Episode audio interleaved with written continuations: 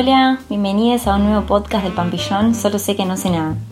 Este podcast lo pensamos para los estudiantes de Ciencia Política y Relaciones Internacionales y hoy vamos a hablar en particular sobre problemática de las RI. Eh, vamos a abordar un texto de la unidad 2 eh, del autor Celestino del Arenal. Es el texto que se llama Poder y las Relaciones Internacionales. Bueno, este autor eh, arranca el texto hablando de las distintas concepciones de poder que tienen en particular dos teorías de las relaciones internacionales, que él dice que son las dos teorías principales que abordan las relaciones internacionales, como son las teorías realistas y la teoría idealista, ¿no? La teoría realista nos dice que el poder y su acrecentamiento es el motor y explicación de las relaciones internacionales. En cambio, la teoría idealista fue casi siempre una reacción de condena del poder. Ellos nos plantean que el poder como motor de la vida internacional puede y debe ser eliminado y reemplazarse por la puesta en práctica de instituciones internacionales. Bien, el texto continúa y de general nos plantea tres puntos de partida para el estudio del poder en las relaciones internacionales. Él nos dice que el primer punto de partida es la consideración de que el poder no es un fin en sí mismo, como sí nos diría por ejemplo la teoría realista, sino que es un instrumento para la consecución de determinados objetivos. O sea, el poder no como un fin, sino como un instrumento para conseguir determinados objetivos que cada actor se propone. Bien, el segundo punto es que el poder es multidimensional. ¿A qué se refiere con que el poder es multidimensional? Bueno, acá lo que nos está queriendo decir es que el poder se manifiesta de muy distintas formas y se ejerce a través de muy diversas vías, que van desde la coerción hasta el consenso, ¿no? Ya no se lo piensa el poder como como una jerarquía militar, donde el que más poder militar tiene es el que más poder en el sistema internacional posee, sino que ahora existen otros factores que también son determinantes del poder. Bien, y el último punto es que solo es posible comprender y analizar el fenómeno del poder parándonos desde una perspectiva histórica. ¿no? Él nos dice que el poder es siempre contextual, esto impide generalizar lo que es el poder, ya que la sociedad internacional está constantemente en cambio, entonces lo que hoy determinamos como poder no es lo mismo que quizás se determinaba como poder hace 200 años. Acá Delaneral nos plantea algo que está muy bueno que dice que todo cambio en la estructura del poder y de dominación lleva consigo un cambio en la propia estructura de la sociedad internacional. Por eso hay que situarnos contextualmente para entender lo que es el poder. Bueno, vamos a hablar un poco eh, de qué es la visión relacional del poder. Esta visión, que se llama visión relacional del poder, nos habla de que todo acto de poder supone una acción de A sobre B para obtener algo.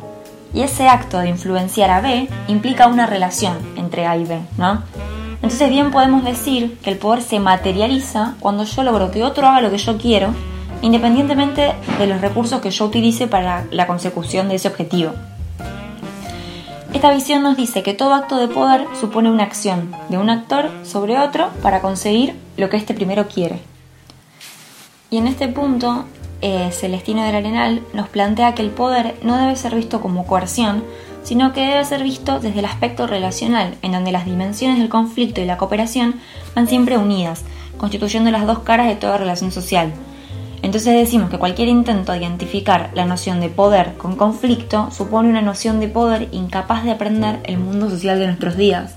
Está errado identificar el poder con el conflicto. Bien, si seguimos avanzando en el texto, podemos ver que el autor plantea que los actores pueden tener fuerza potencial o fuerza real. ¿Qué es la fuerza potencial? La fuerza potencial son los recursos que cada actor tiene en, los papeles, digamos, ¿no? Y estos recursos se pueden convertir en fuerza, en fuerza real cuando son movilizados para lograr objetivos, ¿no? O sea, uno son los recursos que cada actor tiene y otra es la capacidad que ese actor tiene para movilizar esos recursos en la consecución de algún objetivo.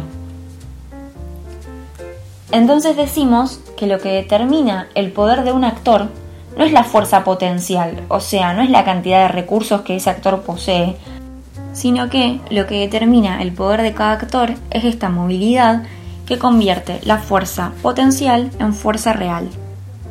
Entonces lo que importa es esta capacidad de movilización de recursos. No importa tanto que yo posea tales o cuales recursos, ¿no? Sino mi capacidad de materializarlos en una acción concreta para obtener un objetivo. Eso es lo que se llama movilización de recursos. Bueno, hay un concepto clave que es la fungibilidad del poder. ¿Qué significa esto? La fungibilidad del poder es la capacidad de que el recurso que yo poseo pueda adaptarse a cualquier circunstancia. Bien, hay algo muy importante que los actores deben tener en cuenta antes de movilizar los recursos con los cuales cuentan. Esto es que los actores deben considerar los costos y beneficios de, modificar, de movilizar perdón, tales recursos para obtener un objetivo. Esto depende de los recursos del actor y de los objetivos que el actor quiera perseguir. Entonces, el actor debe plantearse si con los recursos que él posee puede conseguir los objetivos que quiere. Entonces queda bien claro que solo podemos valorar los costos en relación a los objetivos que son buscados. Bueno, vamos a retomar algo que nos quedó medio colgado antes, y es que la noción de poder no se limita a la fuerza coercitiva, no se limita a la coerción. Leraneral nos plantea que cada vez menos el ejercicio del poder utiliza la coerción o la fuerza para la consecución de objetivos. Él dice que la realidad internacional nos demuestra que la mayoría de los estados resuelven sus conflictos sin el uso o la amenaza de la fuerza, sino con mutuo intercambio de recompensas. Bueno, a todo esto lo podemos relacionar con el concepto de suma cero del poder. Esto es un concepto que surge de la teoría realista y este concepto lo que hace es pensar al poder como un conflicto. El poder implica conflicto, ¿no? Hay una ausencia de cooperación en el concepto de poder. Se lo entiende como, al poder, ¿no? Se lo entiende como un recurso limitado en donde si yo gano, otro tiene que perder. Por eso se llama suma cero. Lo que se gana de un lado se pierde del otro porque el poder es un recurso limitado.